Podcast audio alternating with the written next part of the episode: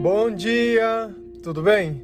A mensagem que Deus colocou para mim hoje, ela diz assim: A angústia é a fome da alma e a oração o alimento.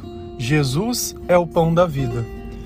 Senhor, tende misericórdia de nós. Perdoa, Pai, todos os nossos pecados. Livra-nos de todo mal. Nos afasta de tudo aquilo que não vem de ti. Nós agradecemos, Pai, por tudo que tem feito, por tudo que tu és, pela oportunidade de viver, pelo alimento, pelas vestes, pela roupa.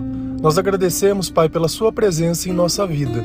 Nós te louvamos, nós te bendizemos, nós te amamos. Somente Tu, Senhor, é o nosso Deus. Livra-nos, Senhor. É curioso como os nossos sentimentos, eles acusam muitas coisas sobre o que acontece à nossa volta. Só que esse à nossa volta não, não é feito por pessoas, mas por espíritos. Nós nascemos para ser o templo de Deus. E toda vez que a gente ora, toda vez que a gente acredita, toda vez que a gente processa a nossa fé, esse templo ele se enche da glória de Deus, ele se enche do Espírito Santo, ele se enche da presença do Senhor.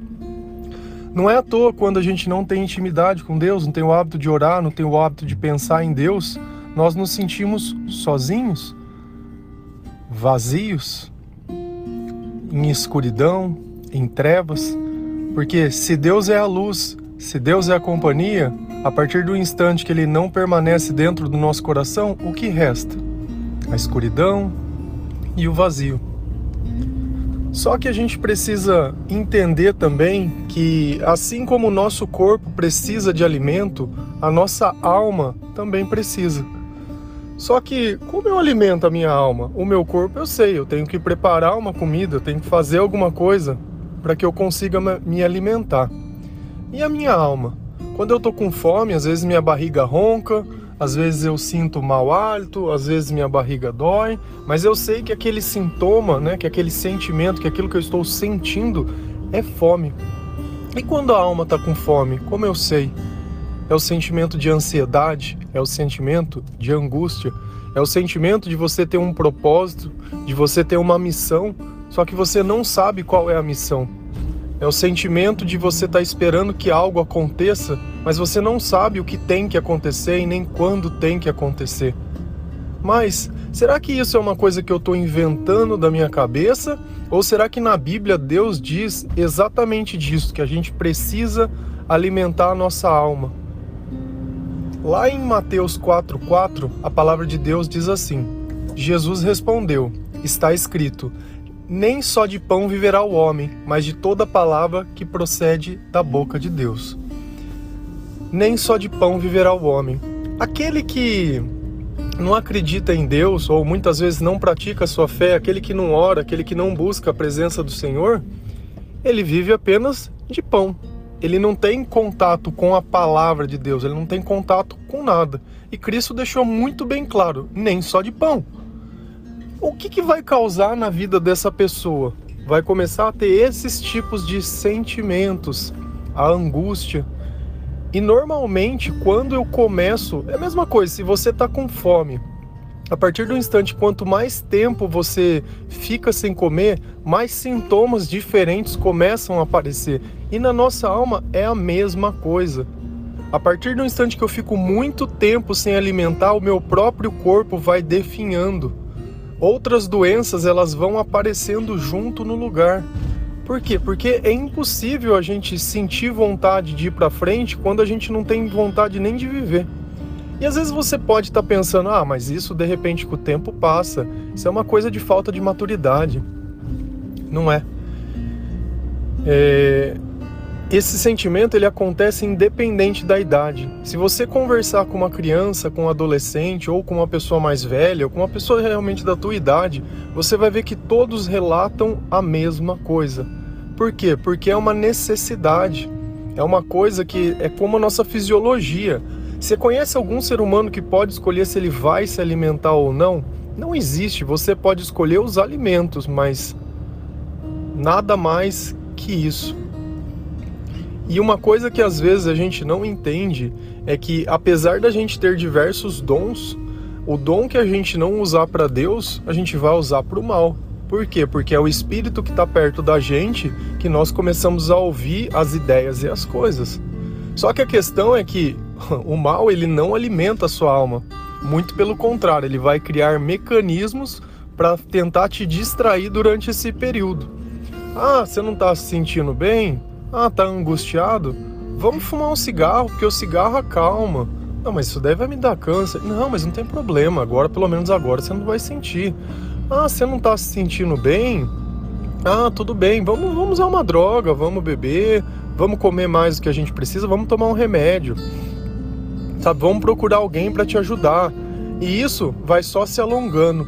O milagre ele é instantâneo. A partir do momento que você ora, é, essa angústia ela simplesmente ela se desfaz, porque da mesma forma que quando você está com fome você se alimenta e a fome passa, a mesma forma a angústia passa é, através da oração. Lá em Salmos 25, versículo 17 e 18, a palavra de Deus ela diz assim: As angústias do, do meu coração se multiplicaram liberta-me da minha aflição. Olha para a minha tribulação e o meu sofrimento, e perdoa todos os meus pecados. Percebe que no salmo o salmista foi atrás de quem para remover a angústia? De Deus. Então ele entende que a fome da alma, a angústia, a ansiedade, não é algo que nós deveríamos sentir, mas é um sintoma que está faltando oração na nossa vida, está faltando obediência, está faltando Deus, está faltando a palavra, está faltando Jesus. E olha que curioso. Ele pede perdão por quem? Pelos pecados. Não tem como a gente se reconciliar com Deus sem reconhecer o que nós fizemos de mal. Existem outros salmos e outras passagens que falam sobre a angústia e todas elas estão ligadas angústia, tribulação angústia, maldades que eu pratiquei. Então é aquela velha lei da semeadura. Você colhe aquilo que você planta. Hoje na sua vida, o que você tem plantado? O que você tem pensado? O que você tem sentido? O que você tem praticado? O que você tem acreditado? Você acha que você tem feito o melhor que você pode, sempre que você pode, em todas as circunstâncias que você pode? Você tem acreditado na palavra de Deus 100%, confiado, sem questionar, sem perguntar se, parado de tentar resolver as coisas do teu jeito e de repente esperar que Deus resolva do jeito dele? Ao invés de buscar a justiça, buscar o amor, ao invés de buscar o sacrifício, buscar ser obediente? Para a gente poder ficar perto de Deus é do jeito dele, não do nosso. E não adianta.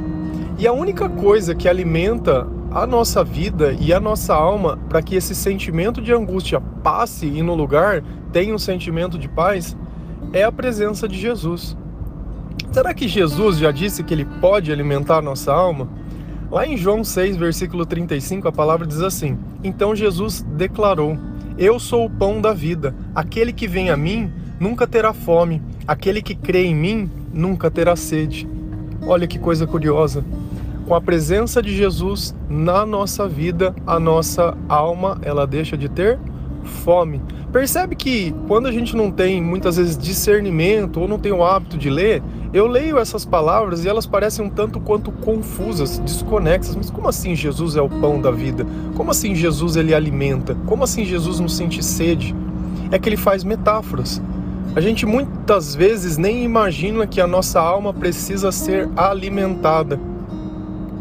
Às vezes a gente nem imagina que aquilo que a gente faz e sente prazer fazendo é uma conexão com Deus.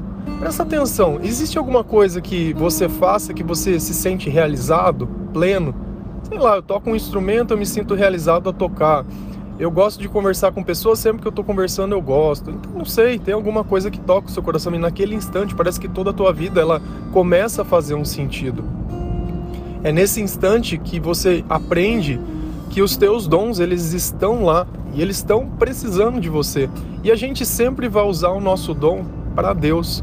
Eu posso usar ele para mim? Posso. Qual é o resultado disso? Angústia, ansiedade, tristeza, solidão, depressão, todas diagnosticadas como doenças? Sim.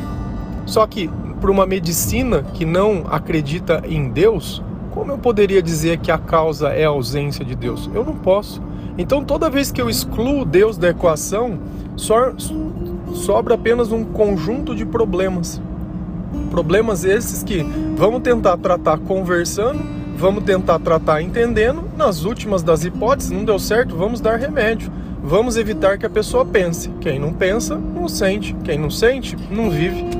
Porque viver num estado de morno, eterno, onde você conversa com uma pessoa, a pessoa tá. Ah, ah, ah, quando ela colocou os problemas sendo maiores que Deus. E eu não estou menosprezando nenhuma pessoa por pelo seu comportamento. Eu estou dando testemunho sobre a minha vida.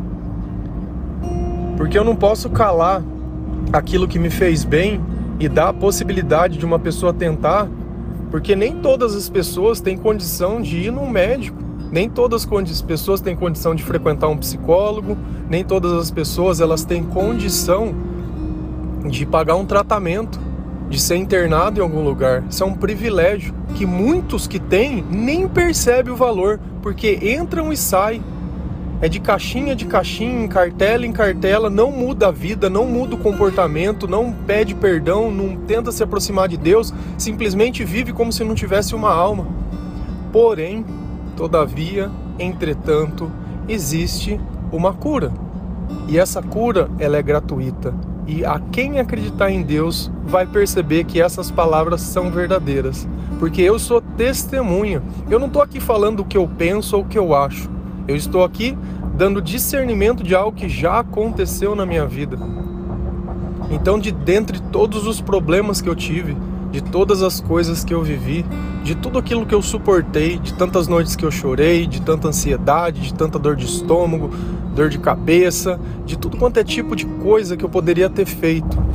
Quando Deus entrou na minha vida, quando a minha alma se sentiu satisfeita, quando eu comecei a acreditar sem duvidar, quando eu comecei a testemunhar para outras pessoas que existe um reino de amor que está esperando essa pessoa, mas que era necessário que a gente se arrependesse do nosso mal, que nós tivéssemos um comportamento melhor, que nós pudéssemos ser melhores, não apenas para nossa família, mas para tudo, que nós pudéssemos ser a imagem e a semelhança de Deus realmente. A partir desse instante, todos esses outros sentimentos, a partir desse instante que eu comecei a me alimentar da palavra de Deus todos os dias, o sentimento de medo, solidão, angústia, ansiedade, eles simplesmente sumiram. Sumiram. Da mesma forma que um violão sem uma canção de nada serve, mas na mão de quem sabe tocar, composto por palavras, se torna um louvor. Um violão sozinho não é nada. Assim como a nossa vida sozinha sem a nada, ela precisa do músico e a nossa música e o nosso artista é Deus. E o nosso louvor é para Deus, mas é necessário que a gente se arrependa. Sem arrependimento, não tem jeito. Sem Jesus, vai continuar. Você pode fazer um teste. Quer, vamos fazer um, um acordo aqui? Vamos testar? Teste científico? Toda vez que você estiver ansioso, ora. E vamos colocar mais uma coisa: não vamos esperar a ansiedade vir. Todos os dias você abre a Bíblia independente, você faz uma rifada nela assim, opa, vou ler um salmo. E abre um salmo e lê um salmo. E faz isso todos os dias. Pode ser quando você acorda ou antes de você dormir. E se você sentir ansiedade depois, você faz uma oração. Ah, eu não sei orar. Senhor, perdoa qualquer coisa que eu possa ter feito, qualquer coisa que eu não tenha discernimento. Mas envia o seu Espírito Santo, me ajuda, me consola, Pai. Perdoa todos os meus pecados e tudo aquilo que eu fiz, muitas vezes nem sei, me dá entendimento. Só isso. É o remédio. Faz isso. Depois de um tempo você me conta se resolveu os nossos problemas crônicos. Porque a gente não quer mudar de vida, a gente quer que a vida mude por nós. Já que os outros não podem mudar, eu vou me dopar e vou ficar tudo muito bem. Não funciona assim. Tem coisas que não vão acontecer, tem pessoas que não vão mudar, tem coisas que não vão pedir desculpa, tem coisas que não vão voltar atrás e tá tudo muito bem, e tudo isso não tem problema. O problema é você querer ficar criando problema para tudo, você querer determinar tudo. A gente vive, sei lá, 100 anos, 90 anos, você tem 20, 30, 14, 10, sei lá quantos anos você tem, você já tá achando que a vida tá definida, como se nada pudesse mudar.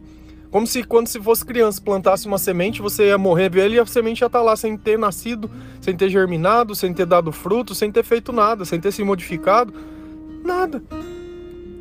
Você virou o senhor do imutável. Não existe isso.